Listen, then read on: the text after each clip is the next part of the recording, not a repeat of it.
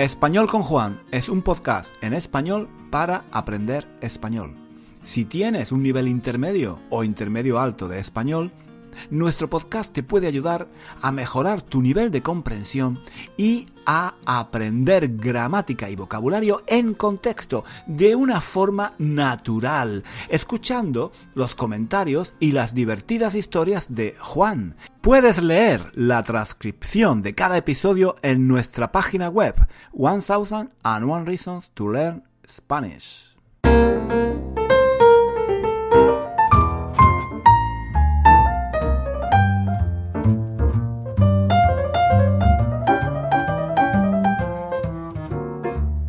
Hola chicos, ¿qué tal? Bienvenidos a un nuevo episodio de Español con Juan, un podcast en español para aprender español. El episodio de hoy es un poco más serio que los episodios anteriores. Ya sabéis que a mí me gusta variar. Mm, a veces me gusta contar historias alegres o divertidas y a veces me gusta contar historias más serias, incluso dramáticas. En la variedad, en la variedad está el gusto, suele decirse en la variedad está el gusto. Es decir, hay que hacer em, cosas diferentes y variadas para mantener el interés y el gusto por algo. Esto mm, se puede aplicar a todos los ámbitos de la vida. La ropa que te pones, el trabajo que haces, lo que haces en el tiempo libre, la vida sexual y amorosa. En la variedad está el gusto, chicos. Bueno, eh, antes de empezar con el episodio de hoy, muchas gracias a todos los que estáis dejando vuestra opinión y le estáis dando cinco estrellas a este podcast en Apple, en Apple Podcast o en otras plataformas donde me escucháis. Muchas gracias a todos, de verdad, porque eso ayuda a que cada vez más gente conozca español con Juan y me anima, me anima a seguir adelante. Bueno, eh, basta, basta de preámbulos. Vamos, vamos al grano, vamos al grano. Hoy os quería hablar de mis tías. Mm, especialmente de una, de una de mis tías, la mayor, la más vieja. Em, la mayor de mis tías odiaba, odiaba ser la mayor de sus dos hermanas. Le horrorizaba, le horrorizaba envejecer. Yo, yo entonces, claro, em, no, no, lo entendía bien. Yo, yo, era solo un niño y no, no me daba cuenta de esas cosas. Ahora que yo también voy camino de hacerme viejo, mm, entiendo, entiendo mejor lo que le pasaba. Mi tía mm, había sido bastante guapa de joven era guapa, muy rubia y, con los ojos azules. Y eso eh, en una España de hombres... Mm, en una España de hombres feos, bajos, y morenos, em, hizo que creciera rodeada de pretendientes, pretendientes que, que la piropeaban donde quiera que fuese. Rubia, ¿dónde vas? Guapa, guapa, qué piernas, qué piernas. incluso en el hospital, en el hospital donde trabajaba como enfermera, mi tía estaba acostumbrada a que los médicos le dijesen siempre cosas bonitas. Se sentía especialmente orgullosa de sus piernas y, le encantaba ponerse faldas para, lucirlas.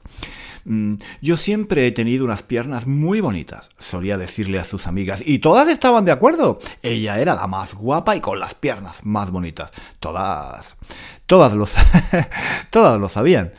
Em, mi tía siempre fue muy coqueta muy coqueta. Y, le gustaba llamar la atención de los hombres y, provocar la envidia de otras mujeres. Se compraba vestidos nuevos al principio de cada estación y llevaba zapatos de tacón, aunque, aunque le hicieran daño en los pies. Antes de salir a la calle, incluso si era para, para, para ir a comprar el pan a la tienda de la esquina, se maquillaba se ponía una falda bonita que, le llegase por encima de la rodilla y se llenaba los brazos de pulseras, las manos de anillos y el cuello de collares. Hay que ponerse guapa para ir a todas partes y lucir lo que una tiene, decía. El amor, el amor puede llegar en cualquier lugar, cuando menos te lo esperas, en la cola de la carnicería, en la panadería o mientras compras peras y manzanas en la frutería. Aunque tenía, tenía un buen trabajo y, era, y era una mujer muy independiente, ¿no? Mm, no había podido cumplir la mayor ilusión de su vida, encontrar marido, casarse. Ella, ella, quería conocer mm, a un hombre para casarse, sí, pero, pero no, no a cualquier hombre. Tenía que ser un médico, un ingeniero, un farmacéutico, un abogado, mm, no un pobretón. Un pobretón no. Ella e, ella buscaba lo que se llamaba entonces un buen partido. Em, es decir, eh, un hombre guapo, alto y con un buen trabajo. Para, ello, claro, tenía que, tenía que ir a los lugares donde, donde, donde pudiera encontrar ese tipo de hombres.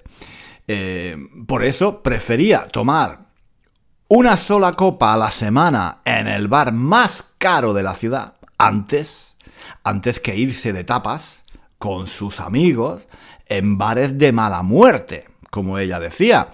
Y, por eso prefería pasar una semana en Marbella, codeándose con gente de postín, antes que estar un mes entero en una playa más modesta, rodeada de gente corriente y moliente. Em, trabajaba toda la semana, de lunes a viernes, pero los sábados los sábados no podía faltar una copa en el bar más caro de la ciudad. Y el verano tenía que ponerse morena en las playas de Marbella y Torremolinos, las playas más caras y más chic de, la Costa del Sol. Y no le importaba, no le importaba privarse de algunas cosas, si con ello lograba dar la apariencia de una cierta distinción y clase. En realidad no le gustaba pasarlo bien. lo, que, lo que le gustaba era aparentar, aparentar que se lo pasaba bien y fingir, fingir que tenía más dinero del que realmente tenía.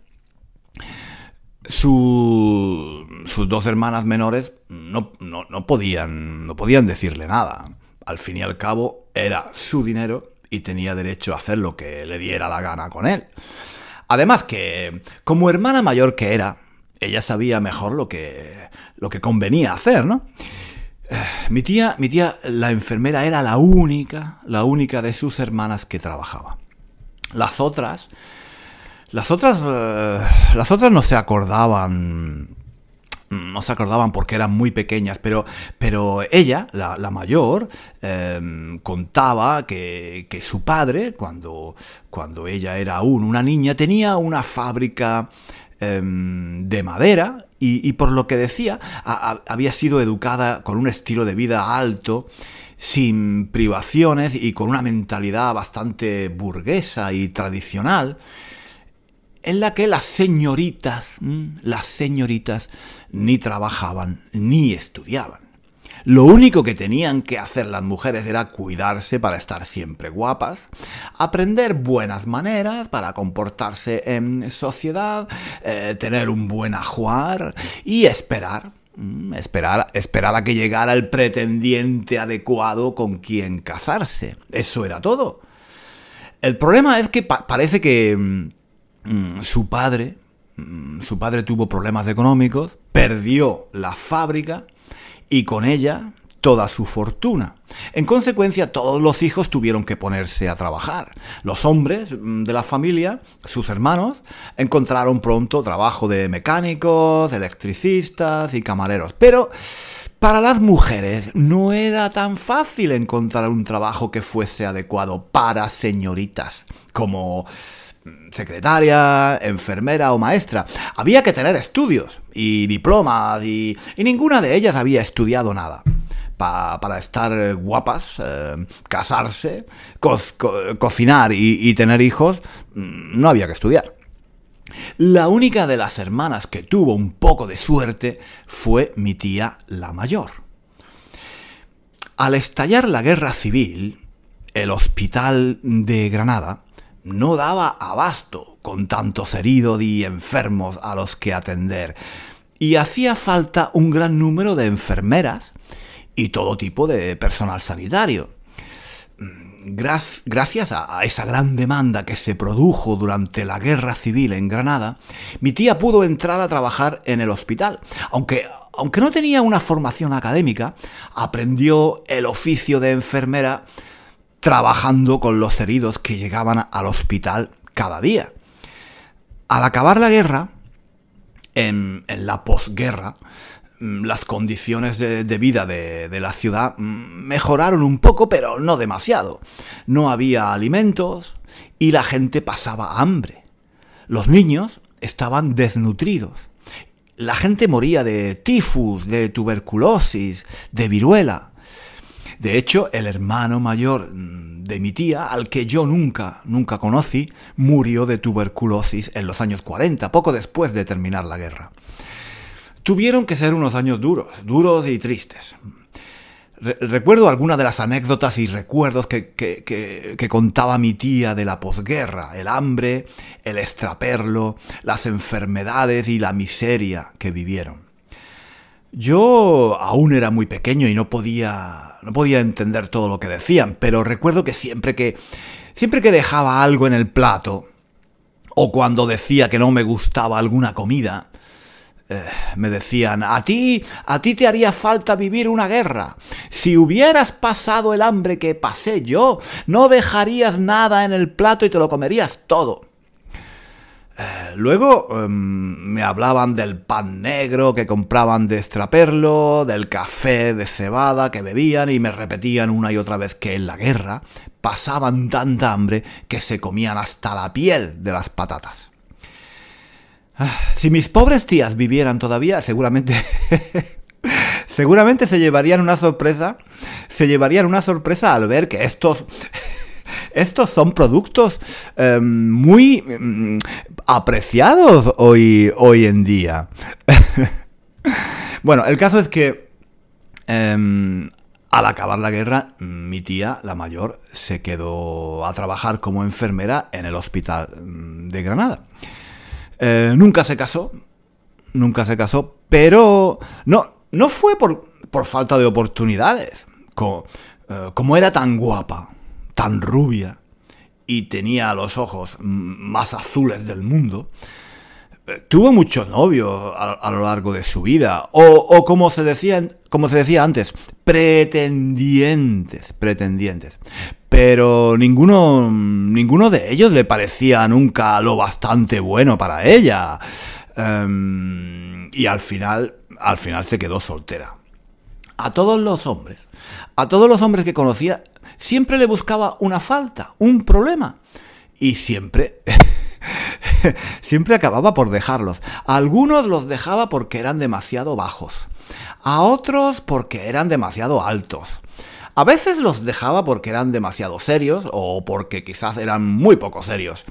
O otras veces el problema era que no tenían un buen trabajo, que, no sabían vestirse, que eran, que eran feos, que eran feos, o tal vez poco elegantes o sucios. Una, una vez me dijo que cuando ella era muy joven estuvo a punto de casarse con un chico que le gustaba mucho, pero un día descubrió que el tío no se lavaba los dientes. Entonces lo dejó, lo dejó. Prefería quedarse soltera antes que casarse con un hombre con los dientes sucios.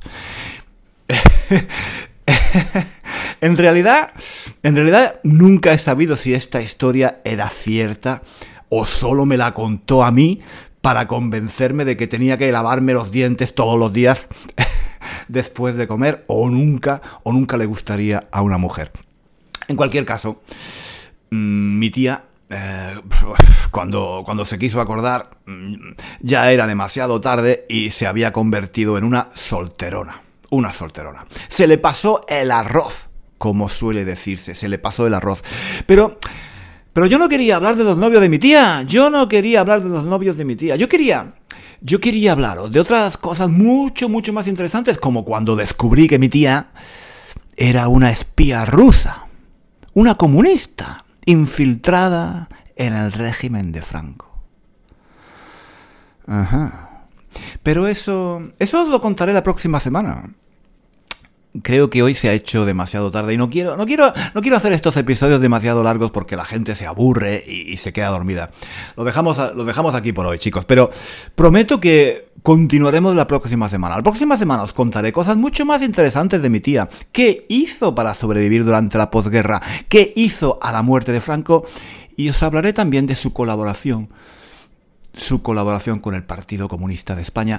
Va, va a ser un episodio interesante, os lo prometo. Un abrazo a todos y nos vemos. No, no nos vemos, nos escuchamos. Nos escuchamos la próxima semana aquí en Español con Juan. Hasta pronto.